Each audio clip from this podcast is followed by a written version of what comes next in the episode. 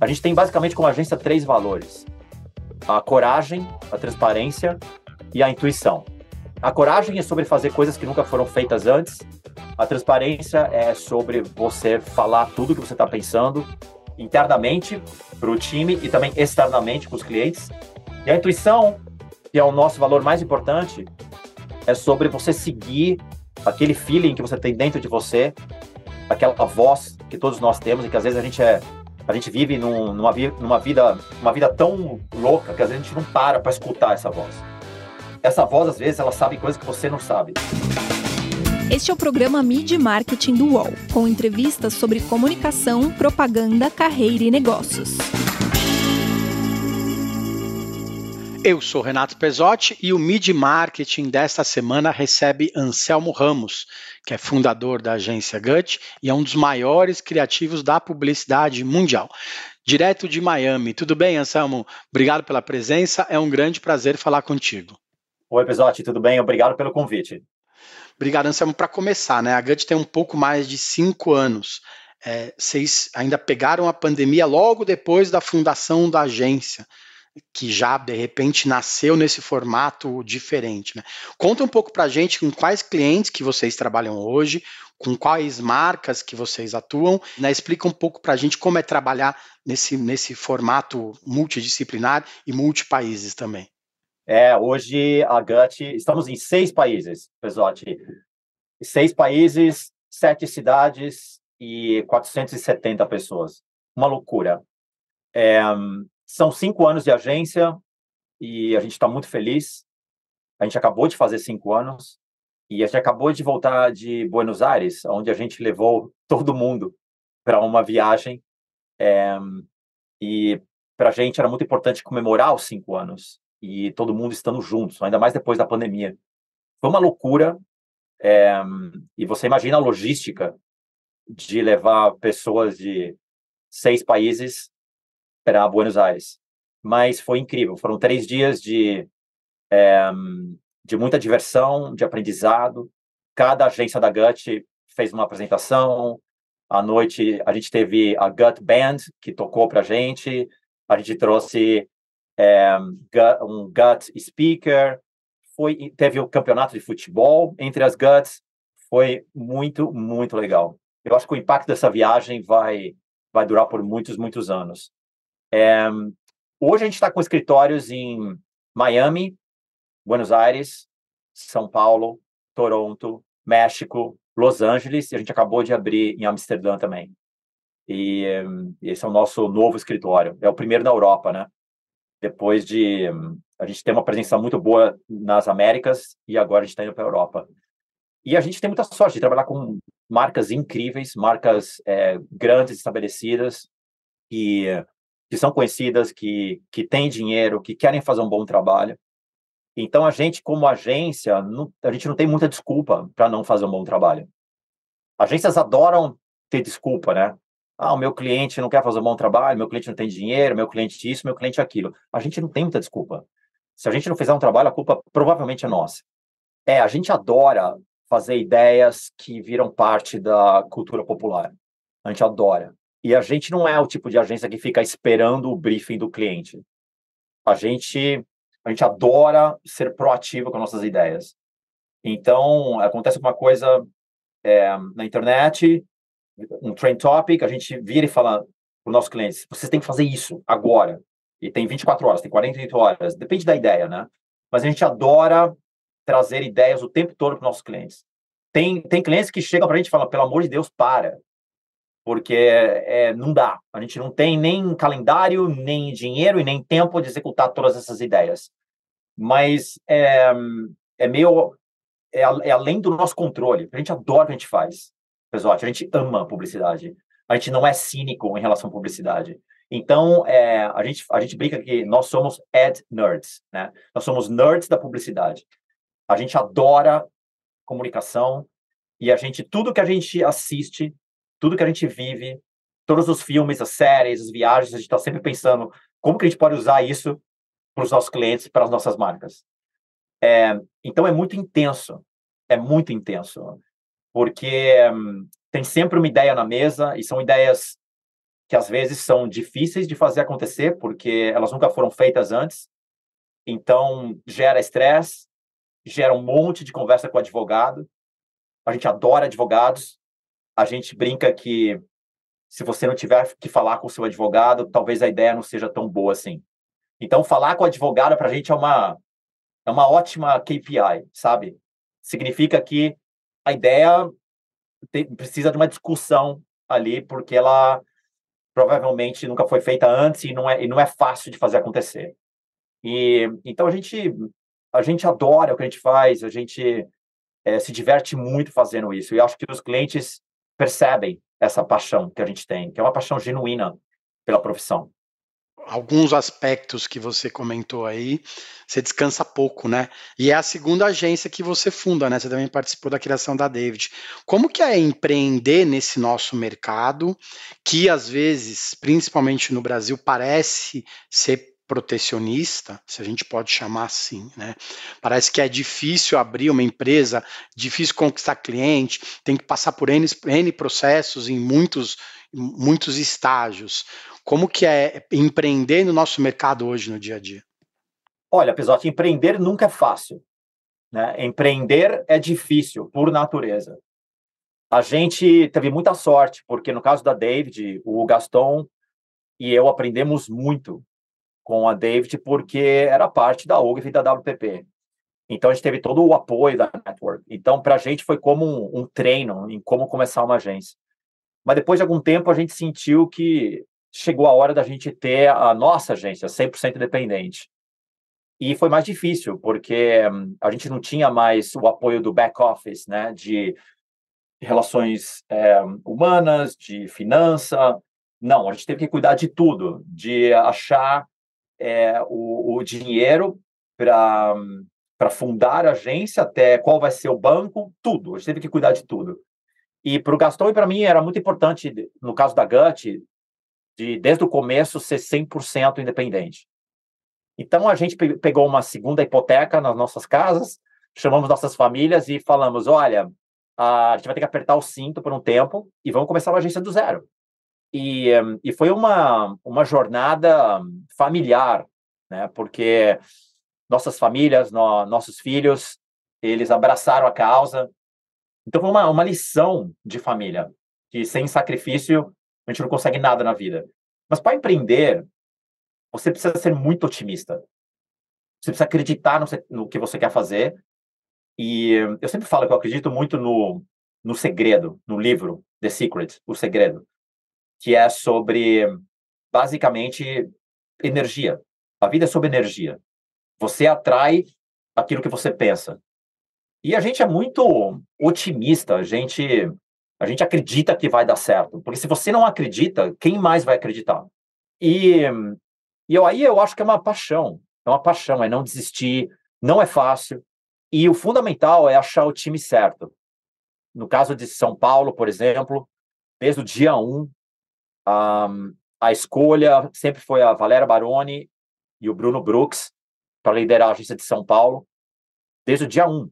E, e hoje a gente é muito feliz que eles são nossos sócios, e recentemente eles foram promovidos a CEO e a CCO, e a gente tem muito orgulho. Então, é, é, é uma é uma indústria sobre relações humanas, é uma indústria sobre talento.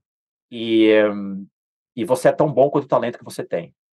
E, e a gente tem muita sorte de ter, eu diria, um, um dos melhores um dos melhores talentos do mercado na GUT São Paulo, em todas as GUTs que a gente tem. Você falou da criação da David, que fazia parte do grupo WPP, né? Que era uma maneira mais fácil de conseguir abrir um negócio. É, hoje, independente, você acha que você consegue conquistar mais cliente por ser independente? Hoje, você poder atender qualquer empresa do mercado no mundo todo te torna mais atraente também para as marcas?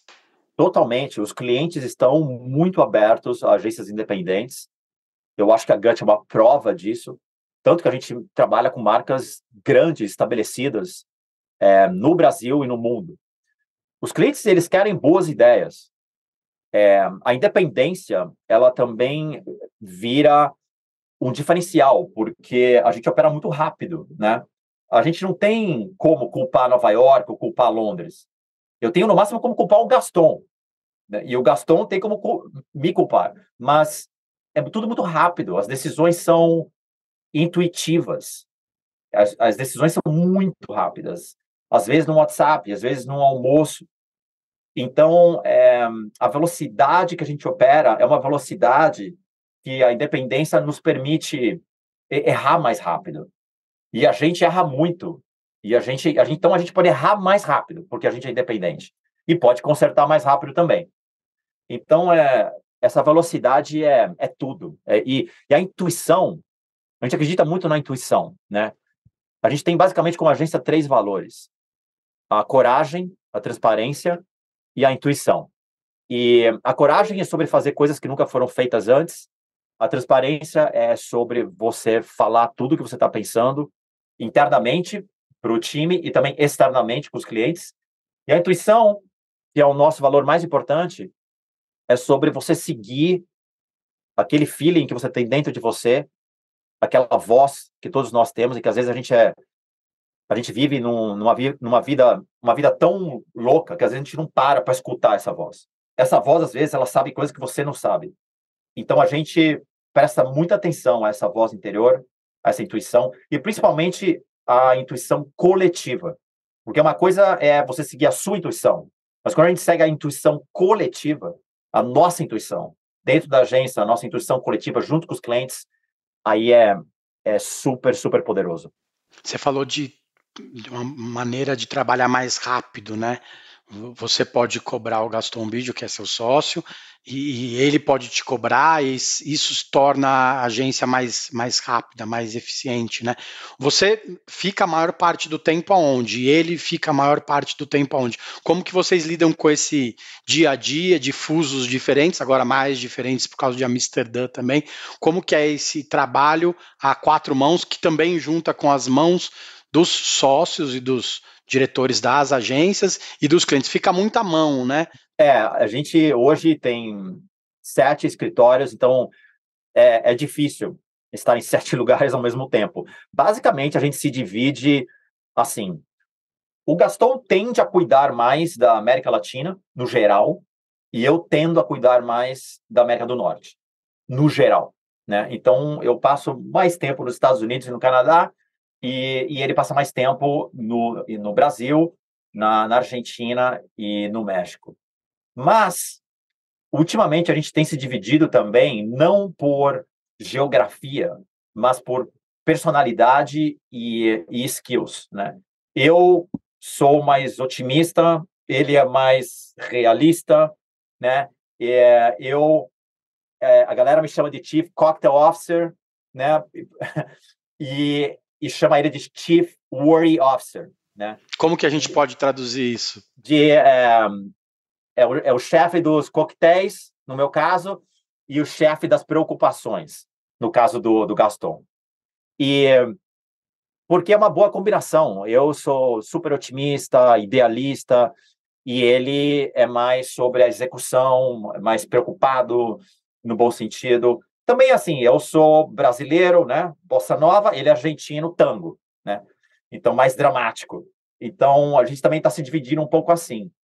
É, e também agora, desde novembro, a gente, pela primeira vez, tem uma CEO, que é a Andrea Dicks. Porque nos primeiros cinco anos, basicamente, basicamente foram Gaston e eu trabalhando junto com é, os líderes de cada operação. E agora, desde novembro, a gente tem uma Global CEO, Andrea Dicks, que veio da DDB Chicago. Ela é incrível e ela está ajudando muito o Gastão e eu a organizar a operação, a ver processos e assim a gente pode ser um pouco mais founders. Cuida da casinha como um todo, né? Enquanto você fica sonhando, ele é o do departamento do vai da merda, que falta às vezes, né? Nas marcas principalmente, e ela cuida da casinha. Até falando sobre isso, antigamente a, a publicidade tinha uma licença poética podemos chamar assim, podia contar uma mentirinha, podia dar uma floreada em alguma história para fazer uma marca vender mais. Hoje isso não existe mais, né? A, a, ética, a verdade, ela se tornou ainda mais importante na propaganda também, né? Quanto, queria que você falasse um pouco sobre quanto o digital fez isso mudar né? Porque antigamente era aqui no Brasil, por exemplo, era uma campanha no Fantástico, na Veja, né, nas páginas da Veja, no intervalo no Fantástico, todo mundo assistia. Né, e era o comentário durante a semana. Hoje já, se não tiver digital, talvez ninguém fique sabendo o que passou, né?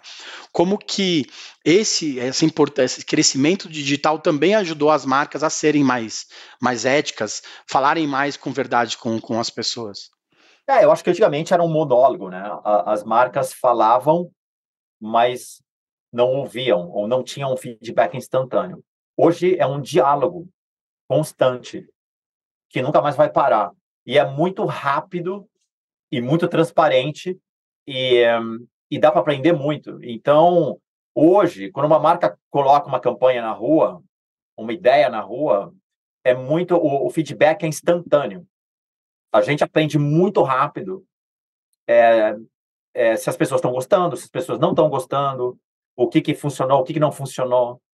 E, e, muitas vezes esse feedback ajuda a gente a planejar a próxima coisa que a gente vai fazer com a marca.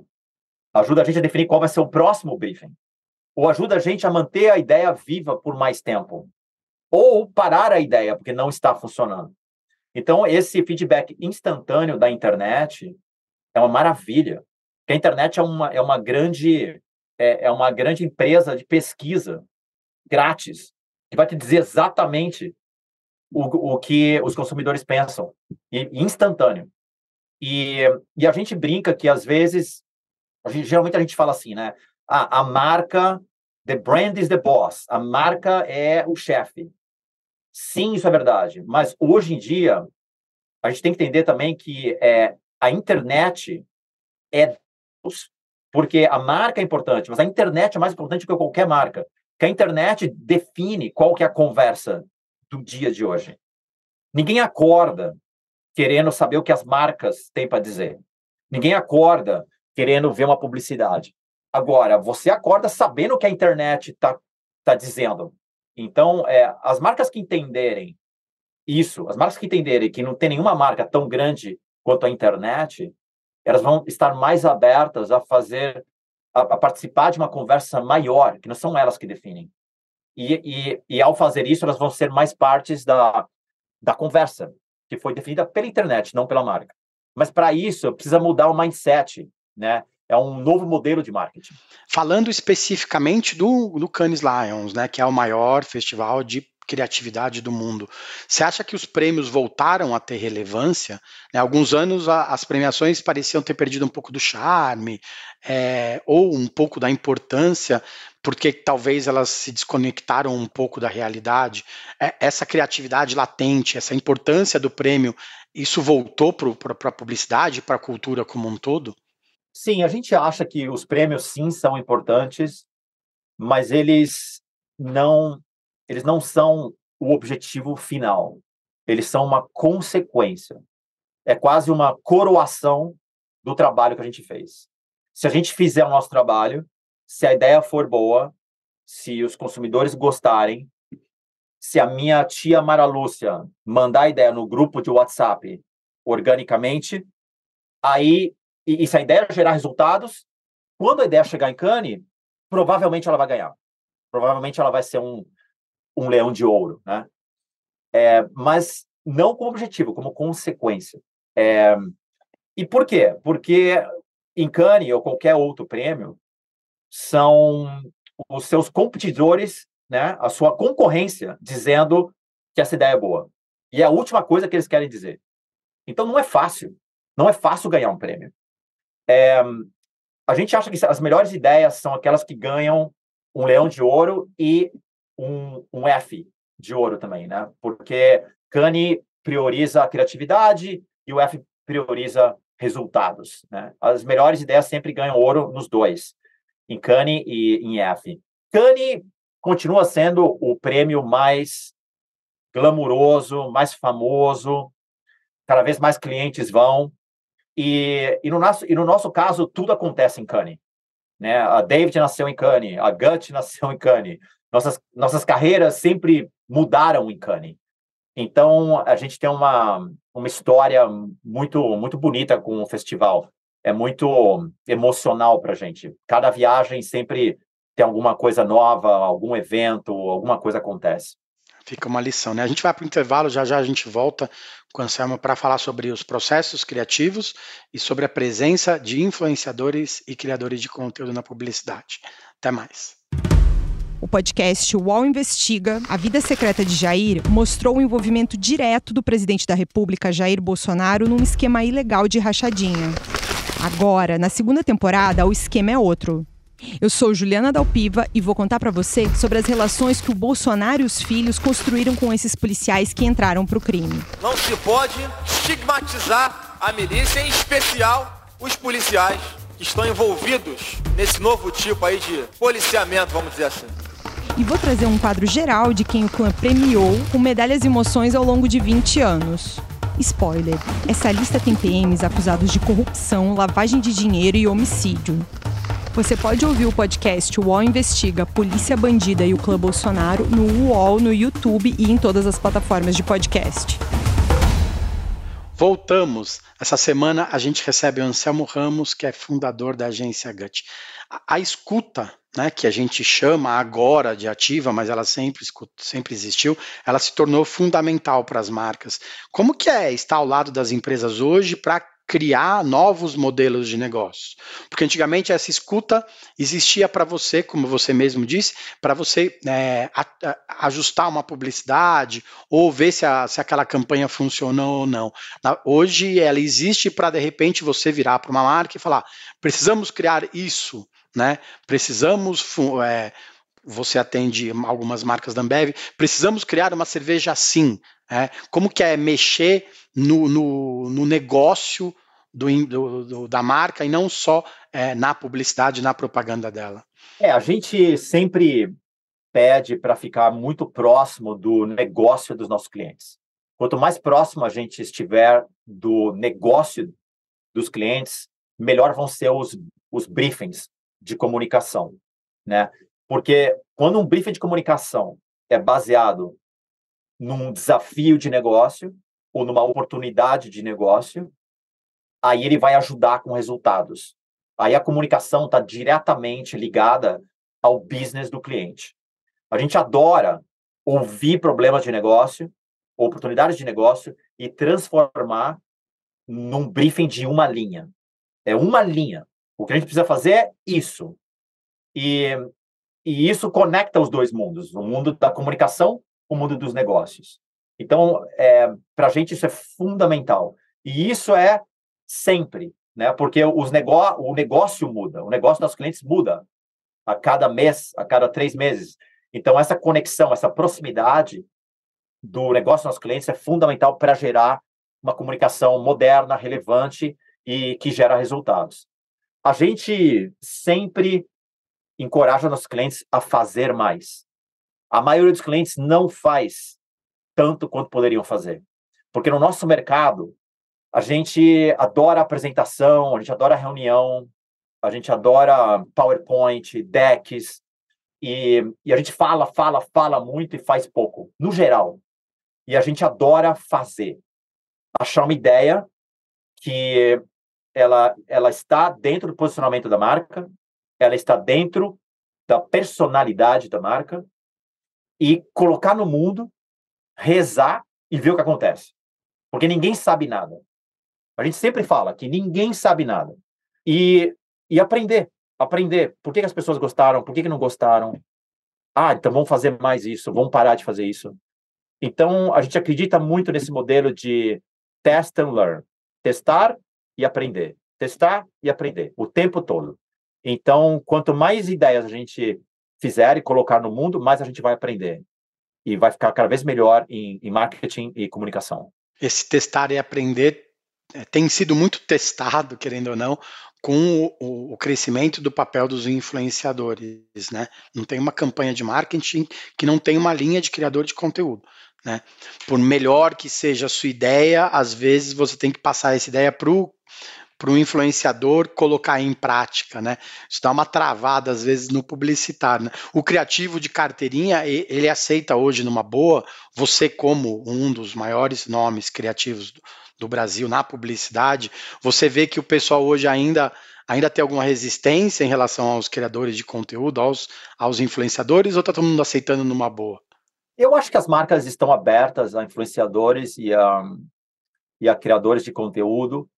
A, a nossa provocação com os nossos clientes é que as marcas deveriam ser criador, criadoras de conteúdo e não só fazer parcerias com criadores de conteúdo na realidade, a, as melhores marcas elas são hoje empresas de mídia e, e, e, criadores de conteúdo, né? Então, tudo bem, a gente pode fazer uma parceria com um criador de conteúdo ou com um influencer, mas a marca pode ser esse, essa grande criadora de conteúdo e as agências também. Às vezes as agências elas ficam muito dependentes de aprovações e de feedback e de, de ter o budget ou não. Então, a, a agência está sempre no modo de espera, esperando, esperando feedback, esperando alinhamento interno, esperando alguém dizer sim. E eu acho que a agência moderna ela tem que ser um pouco mais agressiva.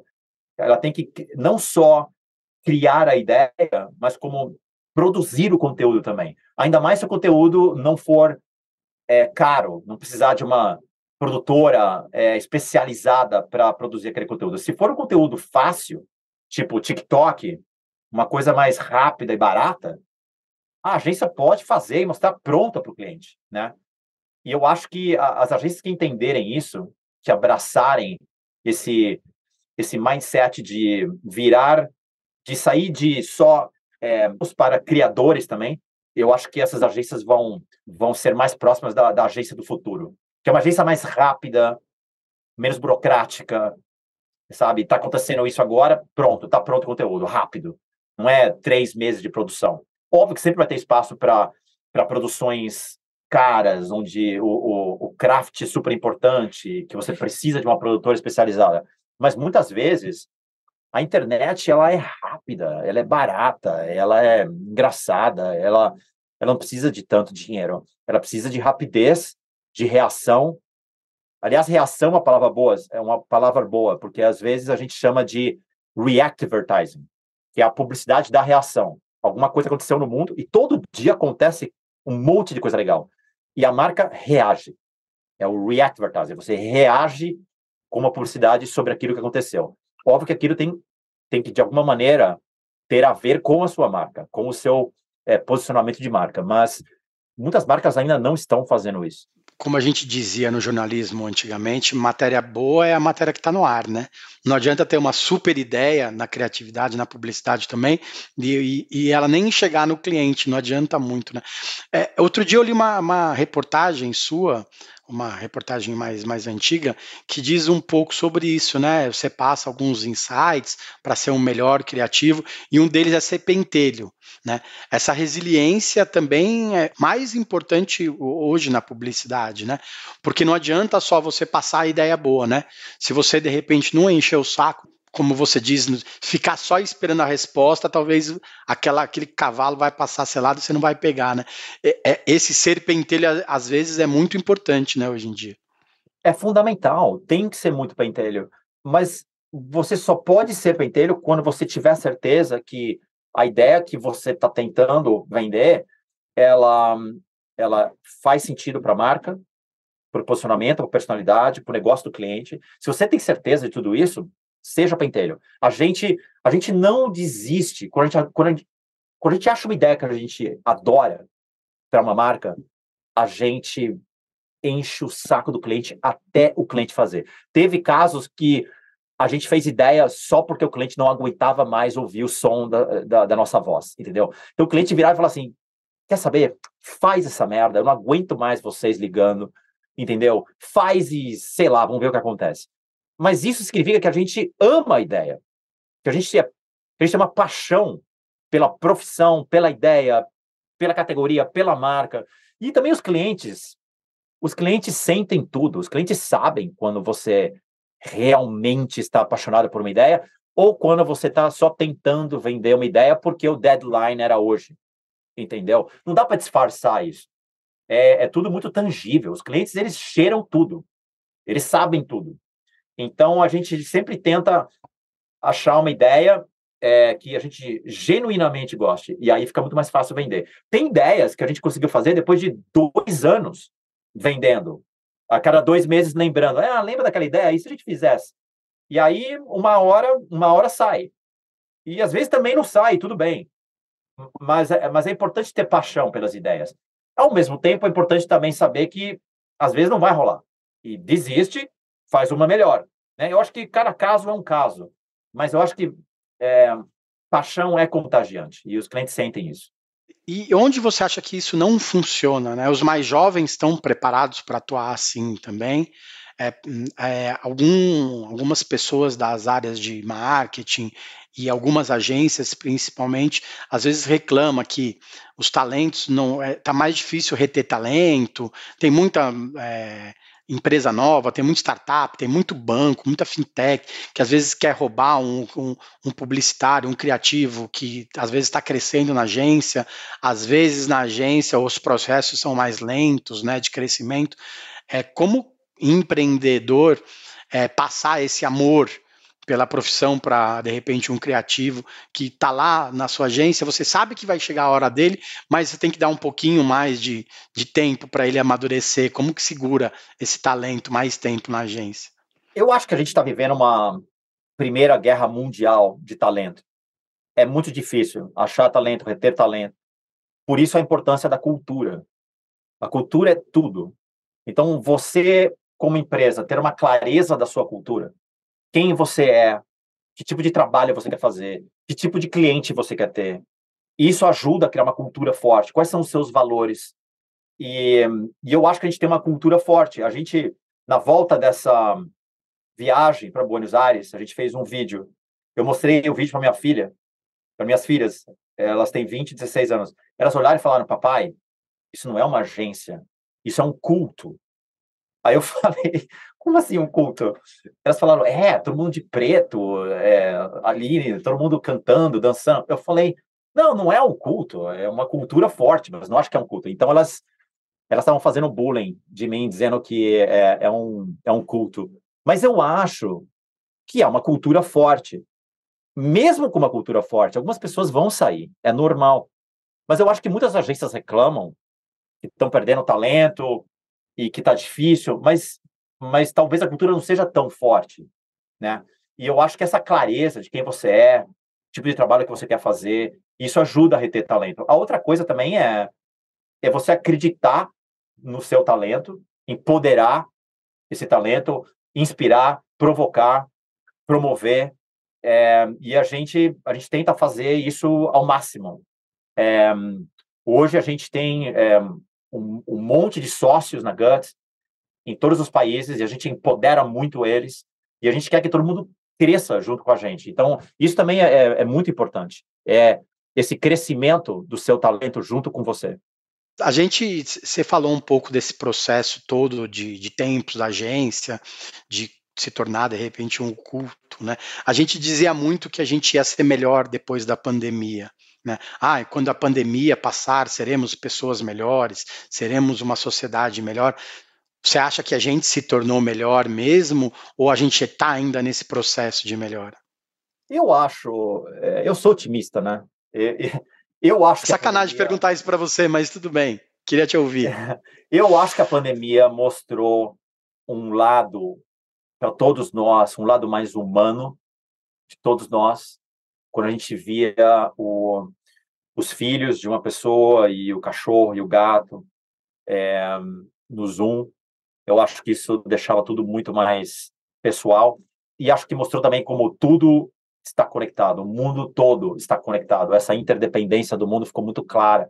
E eu acho que fez com que as empresas ficassem mais abertas a trabalho remoto, mais flexíveis no geral. Cada empresa tem é, uma opinião sobre isso, mas eu acho que todo mundo ficou mais flexível e aberto a diferentes maneiras de trabalhar. E isso é positivo. Isso é positivo para os talentos para as agências, para os clientes, é positivo para todo mundo. Então, eu acho que é, foi muito difícil a pandemia, mas eu acho que sim, teve um, um, lado positivo. Pensando nesse lado positivo que você é sempre, né? Queria que você me contasse uma campanha, me falasse de um case recente, de uma outra marca, de uma outra agência que te inspira, né? Que, que você olha e fala, putz, por que, que eu não tive essa ideia antes? Ou, nossa, eu queria tanto ter participado disso. Conta pra gente. Olha, Pesote, para mim, o que, o que mais me dá inveja na profissão, mais do que uma campanha, porque escolher uma campanha, eu acho que às vezes é, pode ser um acidente de percurso. O que eu mais admiro são relações de longo prazo entre agências e clientes que geram o melhor trabalho da indústria. Né? Então, assim, quando eu penso em Nike e Warren Kennedy, ou Apple e TBWA, são relações de décadas, que às vezes tem anos bons, às vezes tem anos ruins, mas que mostra essa parceria a longo prazo, é esse, esse casamento, sabe, na, na saúde na doença. Vai ter ano bom, vai ter ano ruim, mas quando você olha de longe, ao, ao longo do tempo, são os melhores casos de, de comunicação icônica, que é um, são exemplos para o mercado. E eu acho que hoje o, o mercado está muito promíscuo e a gente não tem tanto mais essas, essas relações de longo prazo entre agências e clientes, de décadas. E isso me dá muita inveja.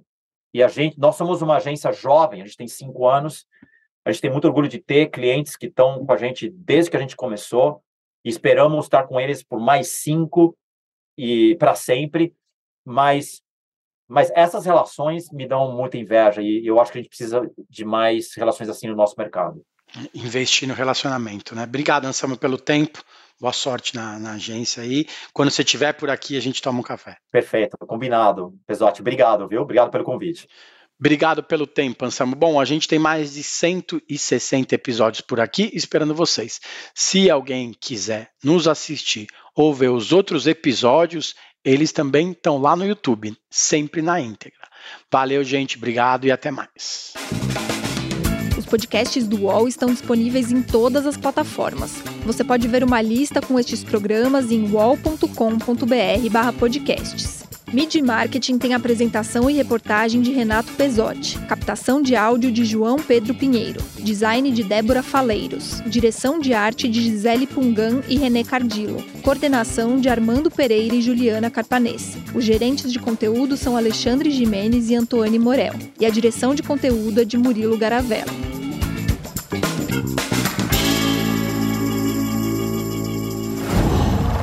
Qual?